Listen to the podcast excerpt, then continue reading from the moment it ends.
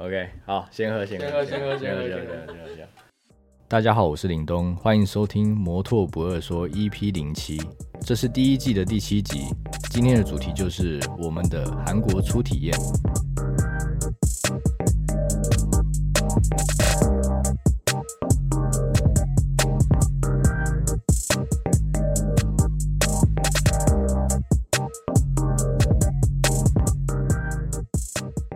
哟，Hello，大家啊、大家在听到这一集 Podcast 的时候呢，我们录音的时间是六月十号的半夜一点四十四分，然后我们现在的位置在韩国的首尔的 Cody 的饭店。好，那这一集呢很开心也很特别，然后等一下会欢迎我们今天的特别来宾。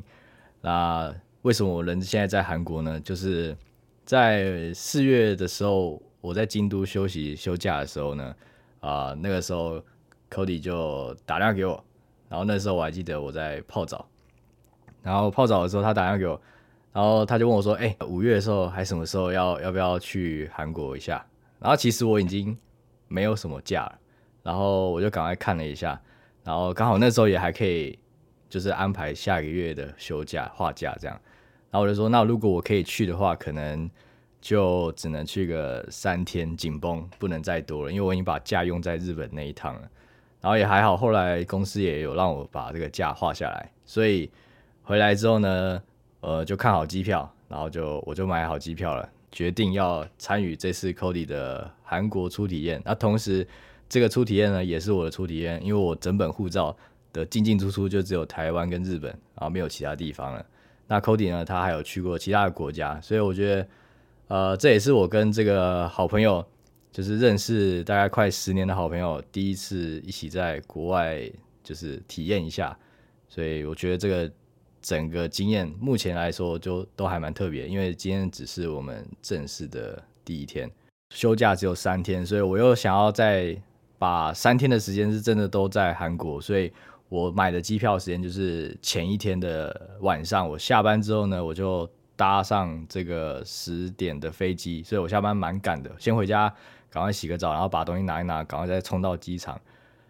然后，所以搭到韩国的时候，韩国的当地时间是半夜的一点半，但是呢，这个时间已经没有电车，然后往市区，然后只剩下一个深夜巴士。然后结果这个深夜巴士我能够搭到的时间，因为我前面排海关排了一下，所以前面一班搭不到，然后我就搭了下一班，然后就下一班是三点二十分才发车，所以我又在机场等了大概又等了快一个小时的时间，然后超级冷，因为那天是下雨的状态，就我没有带外套来，就在那边干等了快一个小时。我上了车，又搭了一个多小时的车，终于到了首尔的车站，然后我进到饭店洗完澡躺下的时候，天都已经亮了，然后才开始睡觉。但是我觉得这整个过程还蛮酷的，因为没想到我第一次到韩国的时间居然是晚上，因为我对这边是完全陌生的状态嘛，所以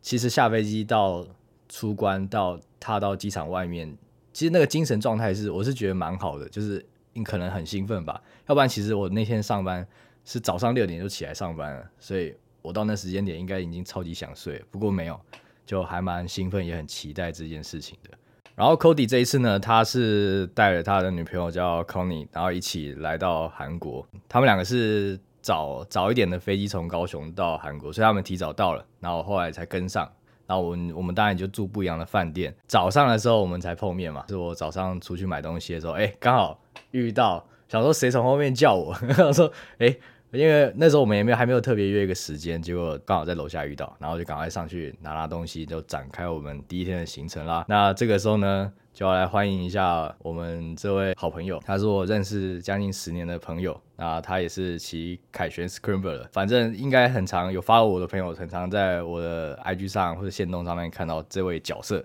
这位狠角色。那 Cody 就跟我们的听众朋友们打声招呼吧。Hello，大家好，我是 Cody。OK，非常的利落，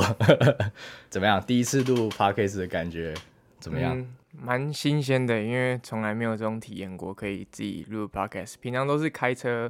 上班的时候，然后听阿东自己录的 podcast，听我讲废话这样子对。吧？然后就有一种感觉像我在跟你讲电话的感觉。哎、对，我想问你，你怎么想说，就是想要带女朋友，因为你们是第一次出国嘛，嗯，然后怎么想说要要来韩国，还是说有没有想说有别的想法这样子？其实因为本来就是有，因为其实每年的休假时间有限嘛，那其实本来是很想去欧洲啦，只是因为说可能可能自己的假可能没有那么多，然后包括女朋友可能没有办法那么多时间嗯出国，所以想说就安排一个比较近一点，然后我们也没有就是尝试过的行程，嗯。那就想说韩国，因为一直以来蛮喜欢这边的呃歧视的文化，所以就想说那顺便来体验看看，然后就是算挑战看看一个不一样的环境了。嗯，因为主要是呃，我们会除了 follow，像我们除了发我自己 follow 日本的摩托车文化之外，其实我们也有就一直在默默关注韩国的一些二轮文化的周边的一些品牌。那像呃，我们明天会去的一个行程就是 Dixon 嘛，就是一个安全帽的品牌，就是大家很常在 IG 上问我们戴那个安全帽是什么品牌，就是那个品牌。那有机会再跟大家多做这个介绍。所以 Cody 你是呃想说，哎、你也蛮喜欢韩国的二轮文化嘛，然后也还没亲眼看过或是体验过，所以你决定哎、这次就跟女朋友来这里这样。对，因为想说之前其实都是 IG 上面看过了，可是从来我也没有想过说我会来韩国，因为其实既定的印象会觉得说韩国可能就是可能女生比较会常来的地方，会喜欢韩国的可能就是单纯他们那些骑车的文化，然后包含可能像你说的可能 Dexon 啊，或是这边比较近几年比较流行的 Dex 这类的，所以我觉得说那既然有这个机会又。不需要花太多的交通时间，就是可能搭飞机啊就可以到的地方。那韩国是一个蛮棒的首选，可以让我去尝试看看。哎、那你上一次出国是去哪里啊？嗯，最前一次是去年的年底到雪梨，哦，对，哦对，那一次也是你算一个人的休假行程，对是吧？就是经过疫情这么久的一个休假行程这哎、样。我记得你那时候也去蛮久的、啊。那时候大概去快两个礼拜吧。那我们今天呢也去了，应该算蛮多地方，就走了蛮多的路。嗯，然后呃，我们主要今天的行程就是想要跑一些我们在 IG 上看到的一些咖啡店，因为我我自己觉得说，呃，韩国的咖啡店跟日本的咖啡店风格是真的是截然不同。然后如果讲回台湾的话，我觉得台湾就是一直不断的在吸收。呃，韩国跟日本的风格吧，像台湾就有很日式那种比较复古风格的，像芝茶店，那也有像韩国那种比较韩系的，呃，整个装潢都很清透的那种比较都会感的咖啡店，那其实都是比较参参照韩国的这种风格。那所以我在 IG 上看到很多韩韩国的咖啡店之后，我就把它存下来，然后就有 share 给 Cody，然后我们就挑了几间，然后这一次特别的走访一下一开始我们是先到呃有一间叫做 Basket Twelve，啊，对它是一间比较像卖美式饼干、软饼干，对，然后还有咖啡的哦，对对对对甜点店。对，这是我们第一第一间啦，然后我们就觉得被他那个门面吸引到，因为那时候我经过还没发现，是 Cody 说，哎、这就是我们有看到的那一间啊，点了他的上那个饮料，然后也有看到他有卖一些面包、点心类的东西。在去这个咖啡店之前呢，我们当地比较 local 的那个广藏市场，对对对对对对对，然后我们就又挑了一间，因为每一间几乎都有那个小水族箱，然后里面就放了好几只章鱼嘛，然后我们就挑了一间，然后那个因为对方也看我们好像就是第一次吃，嗯。然后他就这样从那个大妈又从那个水里面徒手的抓出一只章鱼，然后那个章鱼还展示给我们看，然后说哎这是活的哦，然后他还叫我们要赶快拍照。对对对对对对，然后他就把它放到砧板上面，一刀就先把它头取下来。我觉得他那个刀法，我看我我以我的以我的立场看，就是他那个刀法就是没有刀法，就是把它剁碎就对了。然后章鱼就是因为它是一个呃很特别的生物，然后它的脚被断掉，什么都还是会有那些神经，还是让它继续的动。用了哎，那是是麻油吗？对，好像是麻油的样子。对，吃起来像麻油，然后先让那个呃章鱼的那些脚啊，那些切碎的脚就就是跟那个麻油经过了一些就是调味，然后又附上了海苔，然后跟一个他自己韩式辣酱，韩式的辣酱，对，他就端给我们，然后我们就要来试试看这样。然后其实我坦白讲，我内心还还蛮还蛮排斥的，但是我觉得那个排斥不是说完全不能接受，只是说毕竟就看到一个会动的东西在那边，然后我们又要呃把它吞下去。啊，所以呢，我们在吃的时候，吃完第一口觉得哎、还行的时候，我们第二次是你们都在尝试的时候放在嘴巴里面，然后不要去咬它，看它会对，让你有什么感觉。想说试看看，因为有因为在来之前，其实看网络上蛮多说那个生长鱼的吸盘会去吸你的舌头，嗯嗯嗯，然后我想说那试看看，就是如果不要去咬的话，会发生什么事？嗯结果我发现其实它在里面蠕动还蛮恶心的，就是感觉有点奇妙，但是也还蛮好吃的东西。好，那接着呢，就是跟大家分享一个牌子叫 Deus，就 D E U S。我相信就是已经骑车一段时间的人，就会一直都有 follow 这个品牌，因为这个品牌算是非常国际化的一个品牌。那它主要是在推广一些二轮文化、摩托车文化，然后冲浪的文化，然后还有一些运动的文化。我觉得呃这个品牌非常成功，因为它真的是做的很帅。它无论是你们在 IG 上看到它一些形象片啊，然后跟它推出了一些周边商品，然后甚至是我我个人最喜欢 Deus 的一个行销操作，就是它的总公司，然后跟当地的就各国家的代理商，他们会邀请当地的一些车店，然后帮那个国家的 Dears 制作一些呃改装车的作品，然后再发表出来，然后你就会发现，Dears 在不同国家的代理商，然后所制作出来的摩托车都有很有当地车店的那种特色，像日本的 Dears，它之前元素店也有制作一些摩托车，就很有日系的那一种改装风格。然后这一次呢，我们来韩国也只是想看一下韩国 Dears 他们改出来的一些摩托车。今天呢，我们就特别去了两间店，那一间店呢是在比较偏市区的宏大店，那这间店就是比较像旗舰店那样，就是一个品牌很强烈的视觉的一个旗舰店，然后它有餐食的部分。然后我们今天一开始先去的就是它今年才刚开的这个三三清洞的店店，然后这间店它的造型呢，就是它的装潢造型，就是用老的韩屋去重新改造的。然后其实我们在网络上那时候，哎，一看到这个韩屋改造的 Deus 主题店的时候，我们那时候就很兴奋。然后甚至其实那时候看到很多喜欢 Deus 的朋友都在网网络上转发这个新店面嘛，对，因为他每次开新店面都会造成就是讨论，因为每一个当地代理商都会想尽办法用他们那个国家的风格去呈现那个 Deus 的氛围。对，对啊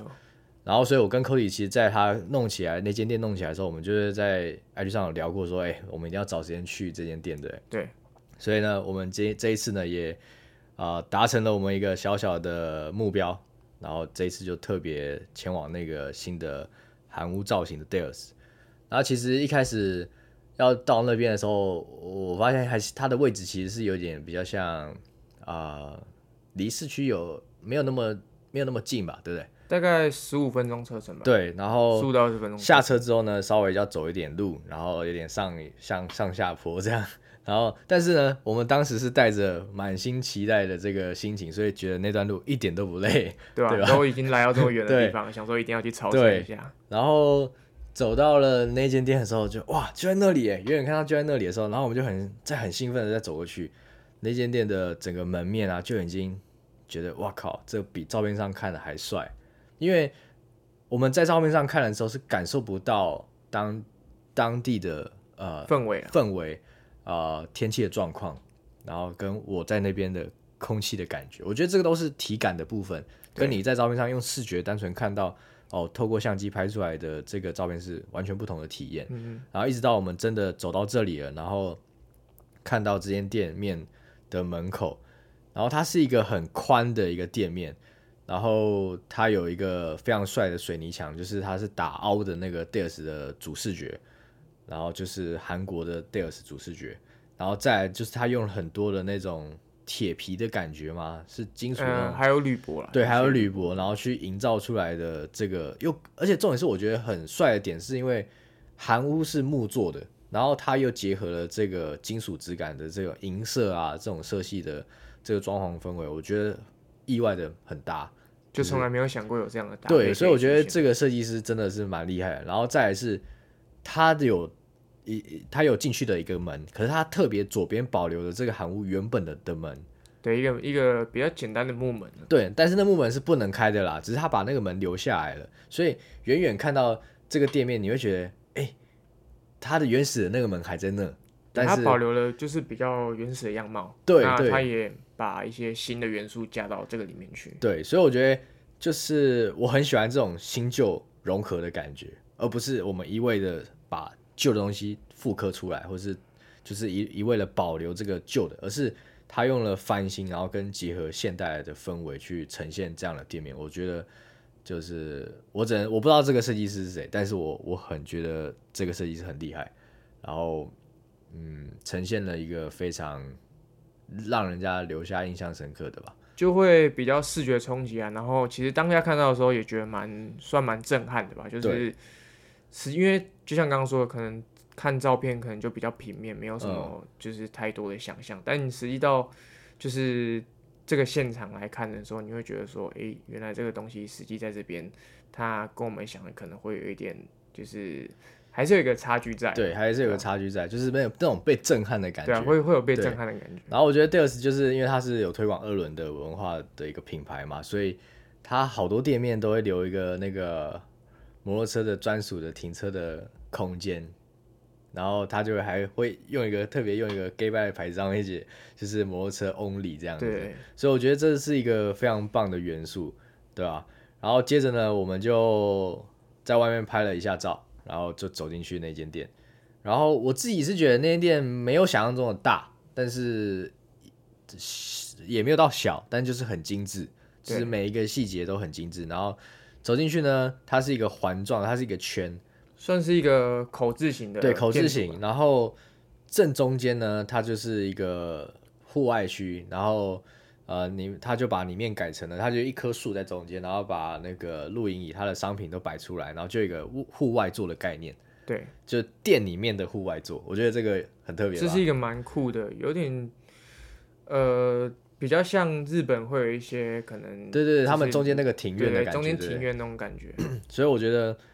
这间店的一个特色就是，它因为是老的这个韩屋建筑，可能它一开始的格局就是中间有一个小花园。有点类似像四合院的那种概念。对对对对，对然后中间他把那个空地就把它变成户外做，然后我觉得非常的特别。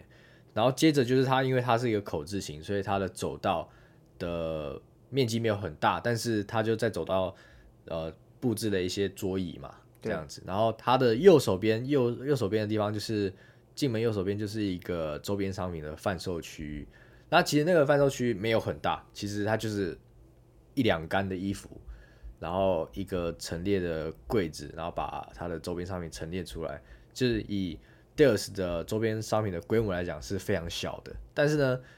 呃，Cody 今天也在那边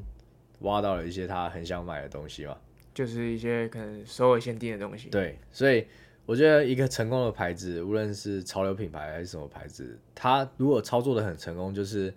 它在各个国家都会推出各个国家限定的东西，然后你也甚至是这间店限定的东西，然后你必须亲自来，然后你在网络上可能也很难买得到，然后你亲自来之后，你在这边买到的那个气氛吧，我觉得那个过程会比较有纪念价值啊。对，我我就觉得哦，这件无论只是一个 T 或者是一一顶帽子也好，你会觉得哦，这东西是我在这间店在当地买到的，跟我在网络上官网下单，他寄过来给我，那个感觉绝对是不一样的氛围。对，因为像其实我觉得在就是近年啊，近几可能五到十年，可能网络也发达，所以很多东西可能你可以在网络上就可以买到，包含不可能不同国家的一些可能食品啊、衣服啊这些，可能原本以前可能我们爸妈这种。这种年纪的，他们可能要飞到当地，那可能请朋友如果有去玩啊或干嘛，请他们代购。可是现在还可以保留到，就是这种在这么方便的这个时代下，嗯还可以保留一些可能你必须要到当地去，对你才有办法买到这些东西。嗯那我觉得这是一个蛮蛮值得纪念的一件事情、啊。对，就代表这个品牌是真的是经营的很成功，才会让我们这些人呃愿意花机票钱，愿意花饭店的钱，然后就是要来走一走看一看，即便不一定要买东西啊，即便只是我今天像我个人，因为我们都很喜欢这个牌子，我甚至我们今天点了咖啡，然后我还多拿了一个它的那个热饮杯的那个套子，就是外面那个杯套杯套防烫的杯套，是因为它上面就写 Deals 的那个首尔，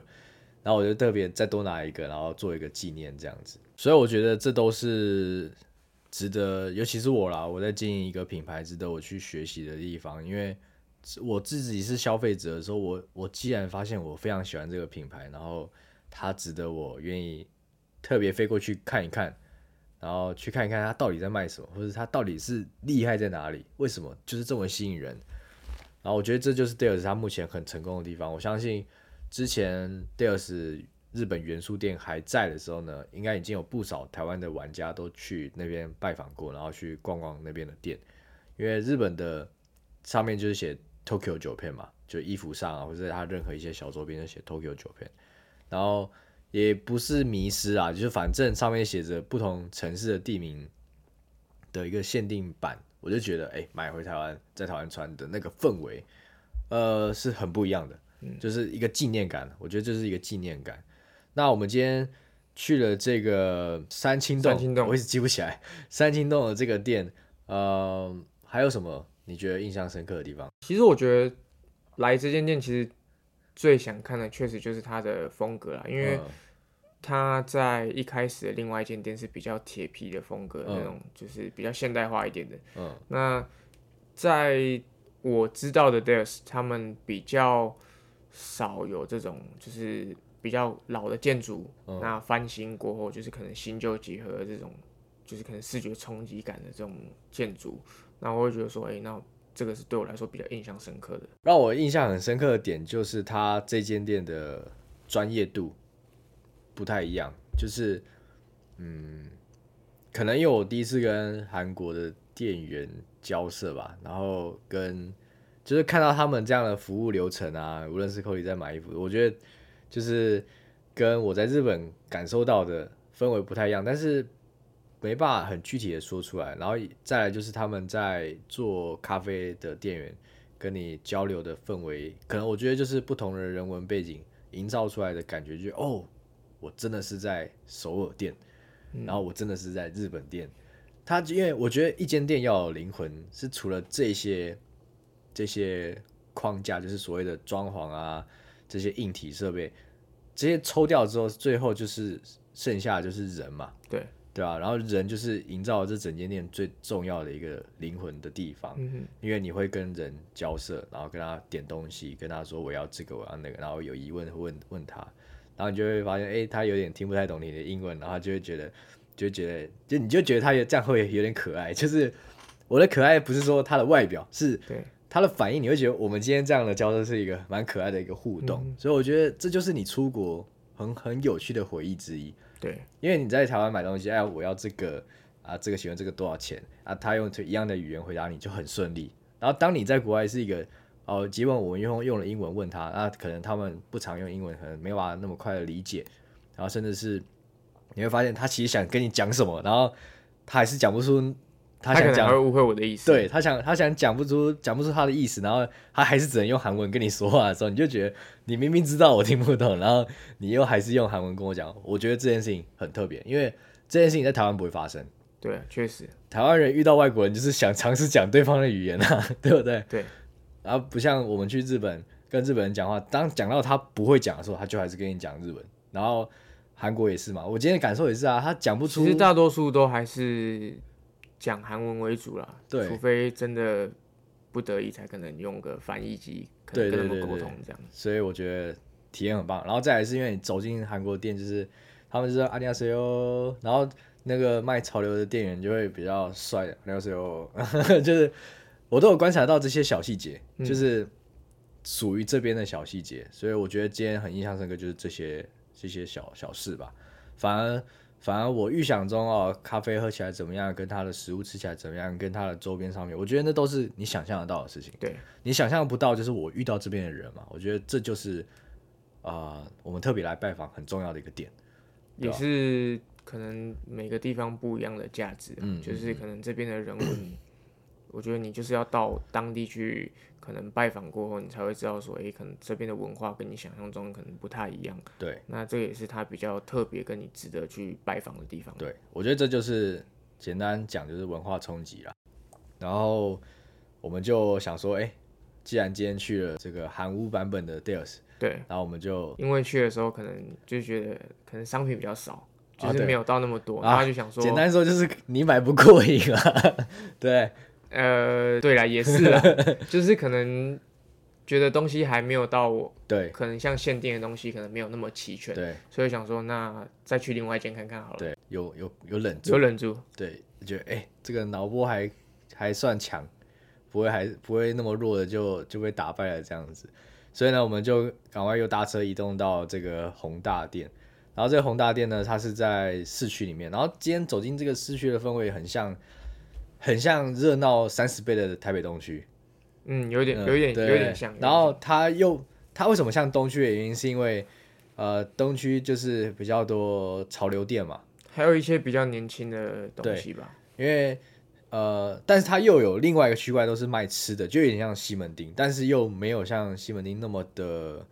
local 的店家那么多，它还是有就是真的是店面的那一种吃的店，对，就是餐饮店这样子。然后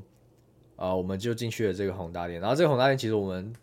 就莫名其妙的那个我自己啦，我的熟悉感还蛮熟悉，我没来过，可是我觉得很熟悉，就是因为我在网络上我们早就已经看过这个 You YouTube 的影片，间对。应该我们可能 follow 可能有至少五年以上了吧。对对对对从最一开始，因为它是最起始在，如果没记错的话，应该是韩国的第一间店。对，然后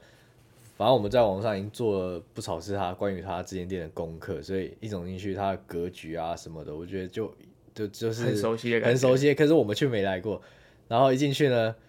呃，很抱歉，我们脑波弱，所以 所以就马上就是开始逛。看到所有限定版就对，然后它有，我觉得它很特别，就是它有一杆上面就写是什么，它用英文写，是他写 Soul Collection，啊，对对对对，就是这边的就是只有这边才买得到这边才。有的地的东西，这样。然后我们就特别去看了那一杆，其实那一杆上面都是基本款，但是背后底下就写了首尔这样子。那 Cody 就想说要买一件嘛，对对结果发现靠腰没尺寸的，我觉因为可能，我觉得，因为像我可能刚下飞机的时候，其实发现，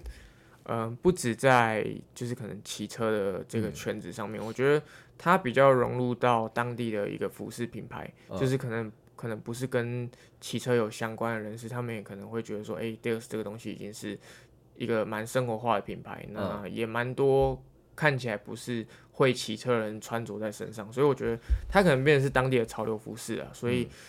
嗯，在这边当地也蛮热销的，包含他们自己的限定 T 恤，嗯。所以当下我在找的时候也没有看到就是符合我的尺寸。嗯，而且我觉得就是我有看到，就在路上走，你你就感觉它就只是一就是一般一般的衣服，他们就是买来就是当穿搭使用啊，我觉得就不像在台湾可能很多品牌就只有否某个族群的感觉。对对对，就比较大众化一对点。目前来说，感受到 Deals 在韩国是已经走到大众市场去了。对对，不是就是玩车的人这样子。当然，宏大店它外面很特别，就是它有设了一个停车位嘛，停车区，然后就是你骑摩托车来，即便是在这个像是东区的小小巷弄里面，但是它有一个附设了一个停车区，看起来应该至少十五格左右，对啊，所以我觉得就是它就是给了这个二轮族群非常友善的一个环境，然后你骑车来，你就可以进去逛他们的周边商品，然后这间店周边商品就比较齐全一点，就是就是他们真的当季的衣服就会出出现在架上。然后跟韩国的限定版本嘛。对，好，那就说到这边呢，就今天我们脑波弱，所以各自买了一些东西。然后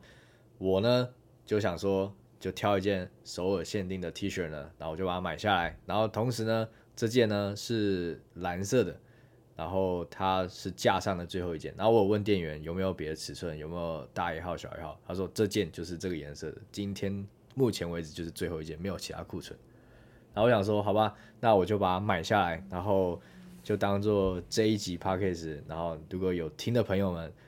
然后你有兴趣想要抽看看，那你就可以在我们这个 Precise 的发这个 podcast 的这个贴文底下留言说我想要这件首尔限定 T，然后再标记两个朋友哦，要标记两个朋友，然后你再啊、share 到你的现实中动态上面，然后再标记 persist 啊，就是一般大家这个抽奖的流程，你都完成这些之呢之后呢，就会我们过几天我回台湾之后，我就把它抽出来，然后就把这件首尔限定的 T 恤送给大家，应该是一个不错的吧？不错，对啊，因为毕竟，嗯，要到国外可以实际买到这个 T 恤，其实已经不容易了。那嗯又是刚好可能加上最后一件，对，我觉得今天就是特别在于，我不知道店员是胡乱我，但是我确定的是，他今天真的生不出别件了。对啊，因为其实我问了他蛮多，就是关于首尔限定 T 恤这个，嗯就是这些商品，那其实他都就是尺寸真的不多啦。嗯，啊，我自己其实也没买到，对 所以我就 改买别的对啊，改买改买别改买别的东西。嗯，所以这件呢就在这个贴文底下抽出来送给大家，然后也算是我带回给大家的一个小小的纪念品，然后也感谢你们，就目前录到 p o d c a s t 的第七集，啊，还是抽空了收听这个 p o d c a s t 这样子。所以讲到这边，不知道大家有没有和我们一样期待，就是你们自己来到首尔，然后拜访一下这个 Deals 首尔店。因为我真的觉得跟去日本的不太一样，然后再来是因为日本现在元素那个最已经开好几年的那个元素的那间店已经收掉，它换位置换到涩谷去了，所以然后依照我的印象，涩谷的店面一样很帅啊，可是没有元素当时那个氛围了，因为元素那一间店是它是分成两层楼，然后还有个地下室，地下室是在制作浪板的的一个工作室，然后一楼就是卖一些早午餐 brunch。然后二楼，然后也大概大概十平、十二平大小的空间，然后就摆了它的周边，但是这个空间已经收掉了，所以我觉得如果你要花机票钱，然后想要去看看国外的 deals，那我觉得韩国是一个不错的选择，对啊，还不错的选择。对，因为它离市区真的蛮近的，对，然后因为你来到这边之后呢，我刚才说很像东区嘛，所以你不会只是单纯想要去那间店，对你还可以跟。跟朋友啊，跟你的女朋友，然后再同时逛逛周边的一些东西。我觉得那个以旅旅游的体验来说非常棒。对啊，因为还蛮还蛮丰富的、啊，因为其实周边虽然它只是就是可能离市区有点，就是可能十到十五分钟的距离，嗯但是其实这一路上蛮多，如果用散步的话，其实蛮多沿路小店啊可以去啊，然后还有一些比较可能女生可能会有一些饰品啊、服饰店这些都可以去逛逛。对，然后我觉得来只要担心一件事情，就是哎、我信用卡额度还够不够？只只要担心这件事情，跟你有没有带钱来，我觉得其他事情都是小事，然后也可以过得非常愉快。然后最后最后最后再跟大家分享一个刚刚才发生的小事情，就是我们刚才就是在那个那个市区吃完饭喝完酒，然后想说啊，已经懒得走走路去搭地铁了，然后于是要叫一个计程车，然后最后我们也终于拦到一台计程车了，然后上车，然后 Cody 就拿出我们饭店的位置跟他就用英文的沟通什么，但是因为感觉出来这个司机大哥他是一个算阿北啊，对，他是很纯的当地人，所以他好像没办法用英文回答我们一些，就是没办法给我们一些回馈这样子。但他有跟我们说可以载我们去嘛，所以我们我们三个人就上车了，然后就开开开开，然后就觉得诶，十五分钟的车程怎么感觉开的特别久？然后但是他也开的不慢，对，所以后来我们就有发现说，诶，他怎么跟我们要去的地方好像开始有点距离了。反方向，对，反方向了。然后这时候呢，Cody 就赶快再拿出手机，然后跟他讲说：“哎，哎，我们好像方向不对了。”然后那时候司机大哥就也还蛮明显，就是他也还没理解你的意思。对然后他也跟你说：“哦，我有设定，感觉是他有跟你说我有设定导航，就是要去你说的那个点。”然后最后呢，我们就开始一度在怀疑他是不是 他是想多赚点钱，然后所以开始想说哦，我们也不是当地人，然后想说也不认识这个路嘛，所以绕了一下。但我觉得这个状态在越现在的时代越来越难发生，因为我们是每个人手机都有一只嘛，然后就可以看到我们现在的位置跟我们要去的地方。如果很明显就是距离越来越大，但会觉得不对劲啊。然后我们当然其实就是也先先怀疑的是说他会不会想要多赚点钱嘛。对，然后后来终于跟他讲好说我们要去哪，然后再一次确认之后呢，他就要在开的时候，他就把他的那个跳表关掉了，然后结账金额就停在了刚刚那个金额，然后大概是一万四千元。韩元的金额，然后我们就想说，然后他那时候又一直意思是说叫我们先把它结掉，对，然后我想说，然后那时候他停在路边，想说该不会是想要叫我们先下车，他不想载我们，你就现在下车，我就给你结这个钱就好。然后我那时候就有我自己是有点这样担心啊，然后结果我们把它截掉之后呢，他又继续开，然后后来才发现说，因为他后来继续开又又没有再重新启动那个跳表，才发现说哦，他自己知道自己可能也绕到路了，然后也没有搞清楚我们的意思，然后他还是把我们载到了目的地，然后就也没有再跟我们多收钱，然后我们原本准备了大概想说怕。对，我觉得我们好像也也耽误他拍摄，就是也没有赚到钱这样子。对，所以我们又准备了五千块韩元，然后结果他就是没有要收的意思，哎，就是这这件小事情对我们三个来说，或许就是又对韩国人留下一个蛮不错的、蛮加分的印象。对，总之韩国的行程还没走完，那今天呢就很高兴的跟 Cody 在他的饭店房间里面又录下了这一集。然后会穿插在这个我想改车的上下集中间，然后跟大家诶偷懒一下，因为我其实还没有录完下集，我有录了一点，但是还没有录完我就出来了。然后呃，希望中间这一集你们大家都可以听得蛮开心的，然后可以透过我们 IG 上的照片一起去感受我们所感受到的事情。那这一集就到这边啦，然后我是林东，我是 Cody，那我们就下次见啦。